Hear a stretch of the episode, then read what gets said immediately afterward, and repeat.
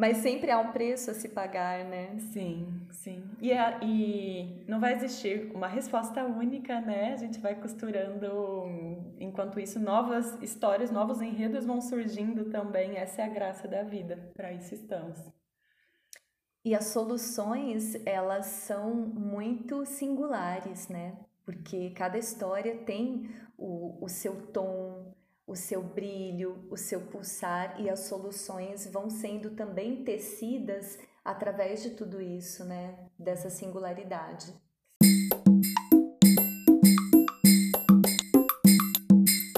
Oi, gente! Esse é o primeiro episódio que a gente está gravando baseado em inspiradas na história de uma mulher incrível que se dispôs a compartilhar a sua história, seu enredo mítico e vocês vão ouvir eu e Silvia falando hoje sobre Hera, a deusa Hera, a deusa Artemis e a deusa Afrodite, além de outras que podem surgir pelo caminho.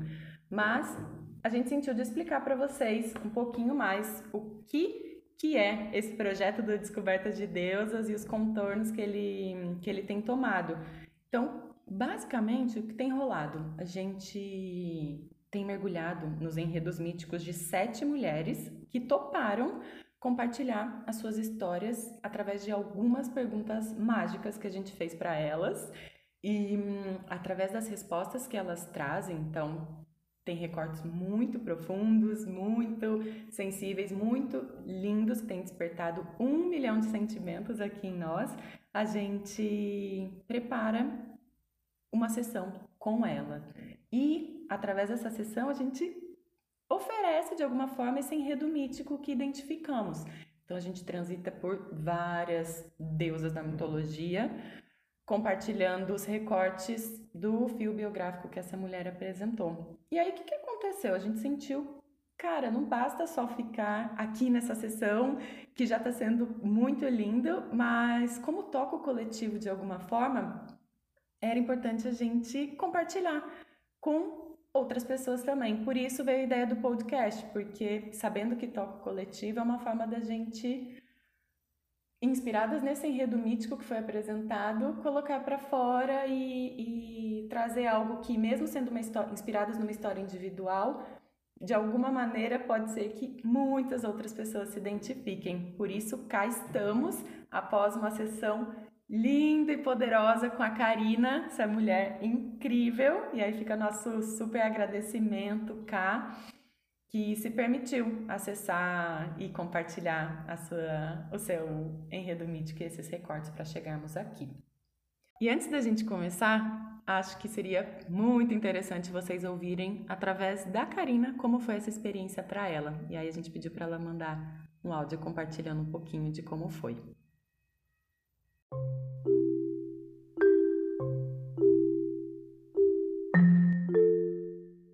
Descoberta das Deusas foi um processo profundo e transformador, ao mesmo tempo que também foi delicado e amoroso, muito, muito amoroso.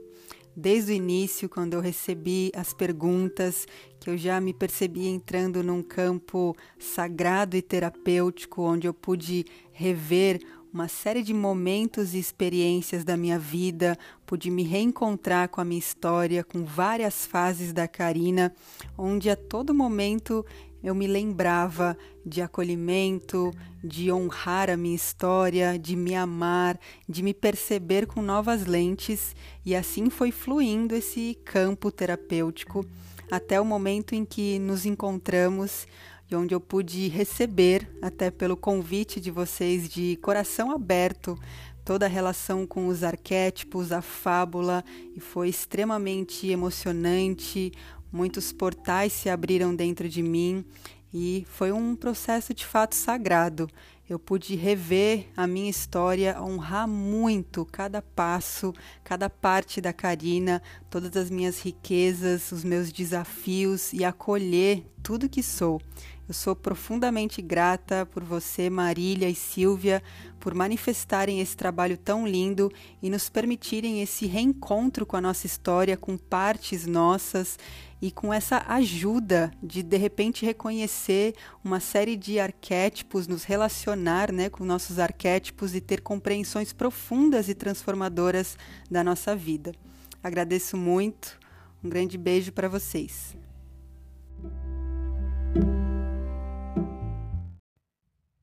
Muito gratas por esse partilhar e agora estamos mais do que prontas para mergulhar e trazer para vocês os fios mais pulsantes desse enredo da Cá. Se a gente fosse mergulhar em tudo, não teria nem tempo e também seria.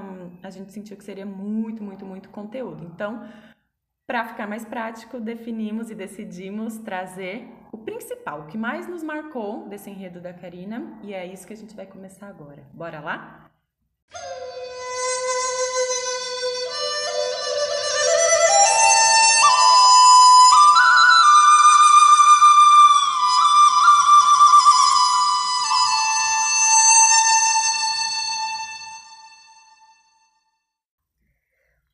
você teve a ousadia desavergonhada de se levantar e me encarar. Será difícil para você comparar sua força com a minha, mesmo que você use um arco, já que Zeus fez de você um leão entre as mulheres e deu a você a permissão de matar qualquer um a seu prazer. É melhor você caçar as bestas devoradoras nas montanhas e os servos da natureza do que tentar lutar com forças de quem é superior a você. Mas se queres aprender o que é luta, vamos lá! Você descobrirá agora o quanto sou mais forte quando tentar contra mim.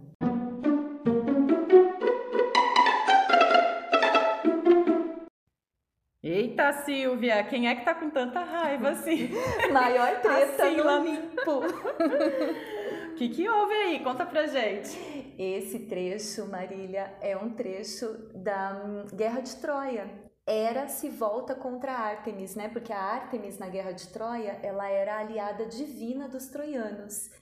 E vamos entender um pouquinho, né, como a Marília trouxe, né, como você trouxe, no, nos fios biográficos, né, um, preciosos compartilhado por essa mulher desperta que é a Karina, né, que fica aqui com todo o nosso agradecimento e fios que pulsaram em todas nós, né? Uhum. É, na história dela, a gente fez um recorte dos fios mais pulsantes e o fio mais pulsante revela esse arquétipo da Ártemis, uma mulher né, de impulsos indomáveis que nos coloca em contato com a nossa natureza selvagem. E a era, o que, que a era representa? Né? Manifestações ligadas a estruturas, a, a instituições, né? A, a Era é a deusa do matrimônio, ela está ligada a instituições como igreja, Estado, casamento, o prestígio social. Então, fala dos nossos contornos. Na psicologia analítica, cai bem com as personas, né? As personas são as máscaras sociais que a gente, todos nós usamos, né, para desempenhar os nossos papéis e nos adaptarmos à sociedade. Então, na história da Karina, é, desde cedo, ela sentiu a mão pesada de Hera. Porque faz sentido, né? Uma pessoa de natureza indomável, né? O fio predominante sendo Ártemis, é, sendo posta nos contornos, né? Imagina que aperta um pouco. Então elas passou toda a infância oprimida e ela era bem Artemis mesmo, ela trouxe que tinha toda uma iniciativa nos esportes e a treta é antiga. Aparece aqui na história da Karina, mas eu quis pegar a guerra de Troia para mostrar que é muito antiga e muito compreensível também, uhum. né? Que para seguir, para entrar em determinados contornos da sociedade, a gente muitas vezes é convidado a deixar de fora alguns dos nossos impulsos indomáveis. E isso aconteceu aqui na história da Karina. E Silvia, já pegando um gancho de uma pergunta, tem alguma relação com a idade em que isso acontece? Se a pessoa na primeira infância, por exemplo, é, já vivencia isso de alguma forma, essa, ou uma repressão, essa mão pesada de era, pode ser que tenha um impacto X, ou se é mais para frente, na, na adolescência, é impacto Y ou não. Olha, na terapia biográfica, né, é, o primeiro setênio, né, do zero até os sete anos, é, vai falar da, do, que o mundo precisa ser seguro. Então, tudo que a gente vive nesse primeiro setênio é, vai permitir que a gente entenda o mundo como seguro ou não. Então, se a gente leva essas mãozadas aí muito pesadas nesse setênio, é muito provável que a gente entenda como o mundo não sendo seguro né? Como aconteceu aqui no recorte dessa história, de o mundo não é seguro para eu me expressar uhum. como sou, que foi o que a Karina sentiu. E ela passou depois a juventude, né, parte da juventude, tentando se encaixar aos moldes de era, aos moldes aceitos em cada uma dessas instituições, né? E onde ficou ou fica a Artemis nessa história, já que é o fio mais pulsante dela? Nossa, e super pulsante, porque é. quando eu entrei em contato com o enredo mítico da Karina, a Artemis pulsou em mim. Uhum. Eu fiquei toda eletrizada. Em e, nós, né? Em nós. E olha que a Artemis, ela não é o, o meu fio mais predominante. Mas olha que interessante, quando a Artemis começou a chegar na minha história, foi através do trabalho com as mulheres e eu senti a necessidade de ter um corpo mais forte, mais resistente. Eu me olhava no espelho e eu me via guerreira. Então a Artemis já estava no meu corpo anímico. Né? Ela já estava nos meus pensamentos, nos meus sentimentos, mas no meu corpo físico eu sentia que não. Olha como a Artemis está muito ligada a um bom condicionamento físico também. Uhum. Aí fui tentar ter um corpo. Eu que nunca fui atleta, eu era a última, uma das últimas a ser escolhida na educação física, mas eu fui buscar. Então é muito interessante a gente perceber a chegada dessas manifestações na vida da gente. E entrando em contato com a Artemis através da Karina, é, é muito forte Uhum. Ela foi, ela deu um jeitinho de fluir na vida, mesmo entrando em contato com a mão pesada de Hera. Uhum. Mas isso teve um preço. Qual né? foi esse preço? Então, a Hera, vamos ver, a Artemis ameaça a Hera porque coloca em contato com impulsos indomáveis, né? E uma outra deusa que também pode ser uma grande ameaça a Hera é aquela da, que se permite sentir prazer, que se permite se expressar, né? liberar a expressão do ser, independente dos contornos. Que Deus é essa? a bela Afrodite, né? Que, que muitas vezes é reduzida a uma mulher é, bonita e símbolo sexual. E não é nada disso. Hum. Afrodite, ela fala da permissão à nossa expressão, né? As riquezas que a gente tem dentro e que se permite expressar. Uhum. Então, é claro, pra, a era permite expressar dentro dos contornos. Então, socialmente aceitos ou prestigiados, né? Exatamente. Fora disso, ela sente que é uma ameaça.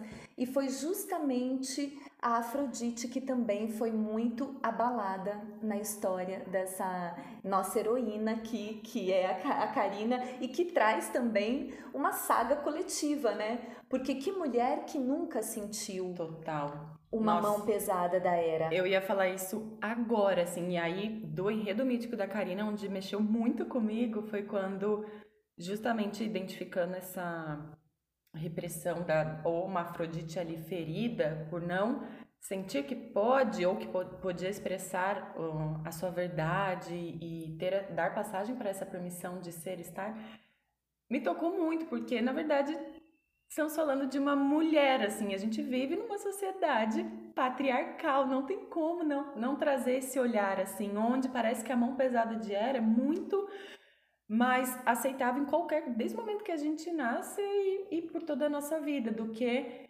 mulheres que podem realmente se expressar e dar passagem àquilo ser visto como belo porque ela está vivendo a sua verdade, né? É muito muito impactante para mim pensar que vai além do que é só meu, ou que é só da Karina, ou que é só da Silvia. E sim é uma construção social também, que vem reprimindo as Afrodites de uma forma geral. Isso mexeu bastante. Sim, e, e ameaça muito, né? Porque a força da Afrodite está muito ligada com o nosso poder de criação também, né? Criação mais permissão, uau! Que força é essa, né? Então, ameaça uma, uma sociedade que precisa ou pretende ter um controle, né, sobre sobre todos uhum. para manter uma ordem.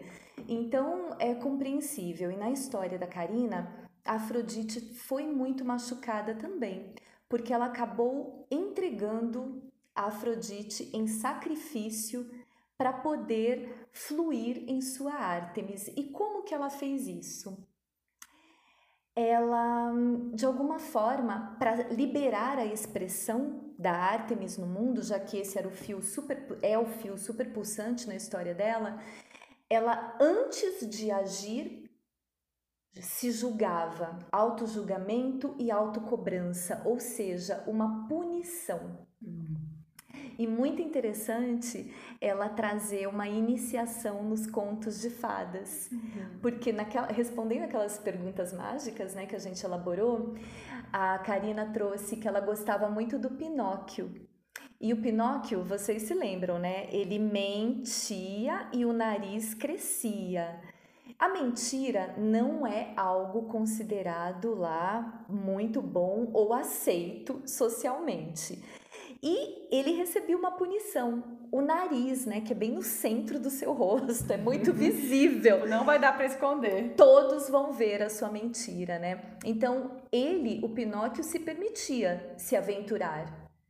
E ele pagava o preço ali com o nariz crescendo. E a Karina disse que ela morria de medo, ela adorava esse, esse, essa animação do Pinóquio e morria de medo que acontecesse com ela o mesmo que acontecia com Pinóquio. E quando eu entrei em contato com isso, no enredo mítico dela, eu fiquei pensando: olha que danadinha, aqui pode ter nascido a negociação. Já sei, eu me permito mediante uma punição. E na história dela, a partilha foi que sempre antes dessa liberação da expressão vinha essa autocrítica e esse julgamento que retira né, uma parte do desfrutar a experiência e compromete aí a bela Afrodite. Uhum. E pensando na mitologia, em que momento a Afrodite é entregue também a sacrifício? Acontece isso em algum recorte da história? Afrodite em sacrifício? Olha, Afrodite, no mito de, de Eros e Psique, a Afrodite submete a Psique a sacrifícios para ter o Eros de volta. Hum. Então, de uma forma não tão direta a sua pergunta, eu entendo que tem tarefas do amor que podem ser feitas para a gente resgatar esse, esse sopro de vida, né? essa permissão. Porque no mito Eros e Psique, a Psique ela contraria o oráculo, né? que fala a Psique era uma mortal que se apaixona por um deus que era o filho da Afrodite, que é o Cupido, uhum. o Eros. O Eros, sim. O Eros. Só que para viver com ele tinha uma condição. Ela podia, mas ela não podia olhar para ele. E aí ela topou e vivia no paraíso. Mas aí um dia ela recebeu a visita das irmãs. E as irmãs falaram: Ah, Psique, mas esse cara aí é um monstro. Por isso que você não pode olhar para ele. Então semeou a dúvida. Plantou a sementinha da discórdia.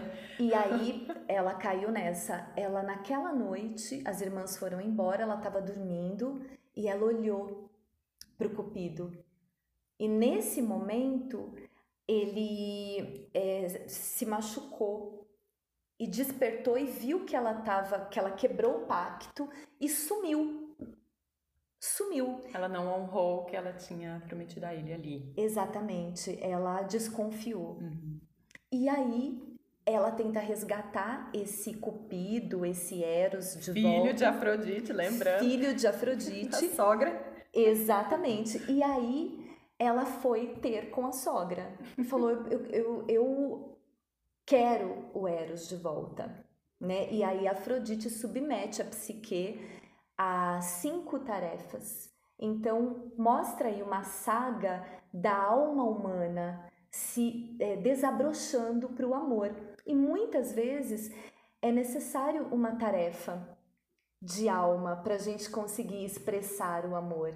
Muitas vezes a gente precisa ir além do nosso orgulho, ir além dos nossos caprichos, é, ir além do nosso ego. Então, eu entendo que a sua pergunta toca isso. Uhum. Aqui, para liber, liberar né, essa essência pulsante, é, ela passou por alguns exercícios de alma, né, que bravamente a nossa heroína vem passo a passo e, e hoje, assim, num super caminho de integração, é uma mulher muito desperta e consciente e que ainda hoje está desempenhando. E liberar essa Afrodite agora está sendo o ponto principal e que ela já está a caminho também, né? Uhum. Que é bem o Afrodite convidando para dançar, né? Isso ficou muito presente também. Vem dançar, vem dançar, vem tocar violão, vem, vem é, Convidando para arte, né? Para expressão. Uhum. Então esses esses três é, é, a era, né? Esses três arquétipos a Ártemis e a Afrodite foram, digamos, as personagens que mais. A Ártemis, a protagonista, e as outras duas é, coadjuvantes num enredo muito lindo. Sim, sim, precioso demais. Interessante porque quando eu acessei esse, esse enredo mítico da Karina, para mim, até um, um, pouco antes, assim, eu falei, é Artemis, Artemis, Artemis, Artemis, Artemis. Mas eu tava de forma unilateral olhando para esse arquétipo, que realmente, assim, é o mais pulsante e, e, não só por essa questão toda que nós trouxemos da, da guerreira, né, mas também como ela restaura a sua energia, os seus lugares de poder na natureza, por exemplo. Isso também é muito vivo para Artemis, né? E aí, quando a gente começou a aprofundar, a Silvia muito sabiamente, assim, trazendo esses outros recortes, eu falei, caraca, era para mim que, que marcou mais. Se fosse falar hoje, assim, para mim foi a que mais é, marcou nesse, nesse enredo todo, é a mão pesada de Hera. Porque, uhum. tipo, se não fosse a Hera, então ia dar só Artemis e, e, Afrodite, tipo, caramba, não tinha tido esse, essa visão. Então foi bem interessante também olhar para esse lado. E a Afrodite, aqui nessa história, é a manifestação psíquica que tem a chave que abre o portal, né? Porque ela, é, sem passar por essa, por essa punição e se permitindo desfrutar plenamente a experiência, ela integra, ela integra as polaridades nela. Então, geralmente na nossa história, é aquilo que age mais no inconsciente, que geralmente foi mais machucado, é o que tem a chave que abre o portal para o mundo psíquico mais integrado. Ai, sensacional! Então, Karina, abraça essa Afrodite. Vai dançar! e como a Silvia bem falou, assim, deu para identificar que ela vem nesse processo muito lindo de tomada de consciência e integração. E a nossa intenção com tudo isso também é dar esse símbolo, né, que a chave fortemente pode estar ali nas mãos de Afrodite e integrar essa Afrodite pode despertar e trazer o melhor que a Artemis tem. Então a gente de forma alguma está falando de excluir ou, ou deixar de lado algum arquétipo ou algum aspecto, e sim abraçá-los com, com a sua potência, entendendo os seus lados sombras também, não é mesmo? E lembrando aqui que na entrega né, desse, desse enredo mítico para Karina, nós trouxemos todos os arquétipos, como que todos vêm bailando nessa psique. Porém, aqui no podcast a gente fez um recorte do, do mais pulsante, daquilo que é predominante uhum. na história essa tríade, era Afrodite e Artemis. E nada vai tirar da minha cabeça que quem mais causa nessa história toda é Hera. Alguém tem que É a maior treta. Uau! Ai, vamos, vamos vetar Hera. Mentira. Falando de integrar, né? Ah, vamos excluir Hera, mais fácil. Mas sempre há um preço a se pagar, né? Sim, sim. E, é, e não vai existir uma resposta única, né? A gente vai costurando, enquanto isso, novas histórias, novos enredos vão surgindo também. Essa é a graça da vida, para isso estamos.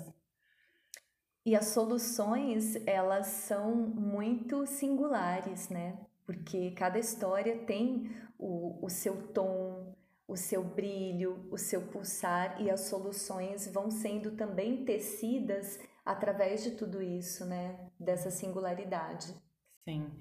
Para mim, no fim das contas, esse esse projeto está sendo tão precioso, principalmente por isso, através de histórias únicas, a gente to poder tocar o coletivo. É muito lindo isso, é muito, muito lindo. E surgiu um presente maravilhoso, inspirado pela Marília Marques, Super Artemis também. Foi muito especial no fim do, do quando a gente estava prestes a, a, ter uma sessão aí com essa sessão com a Karina, foi intuído um, uma fábula pensando em tudo isso que a gente trouxe até agora e, e através dela a gente quer ofertar com muito amor a todas as Artemis presentes em, em todas nós. Bora lá!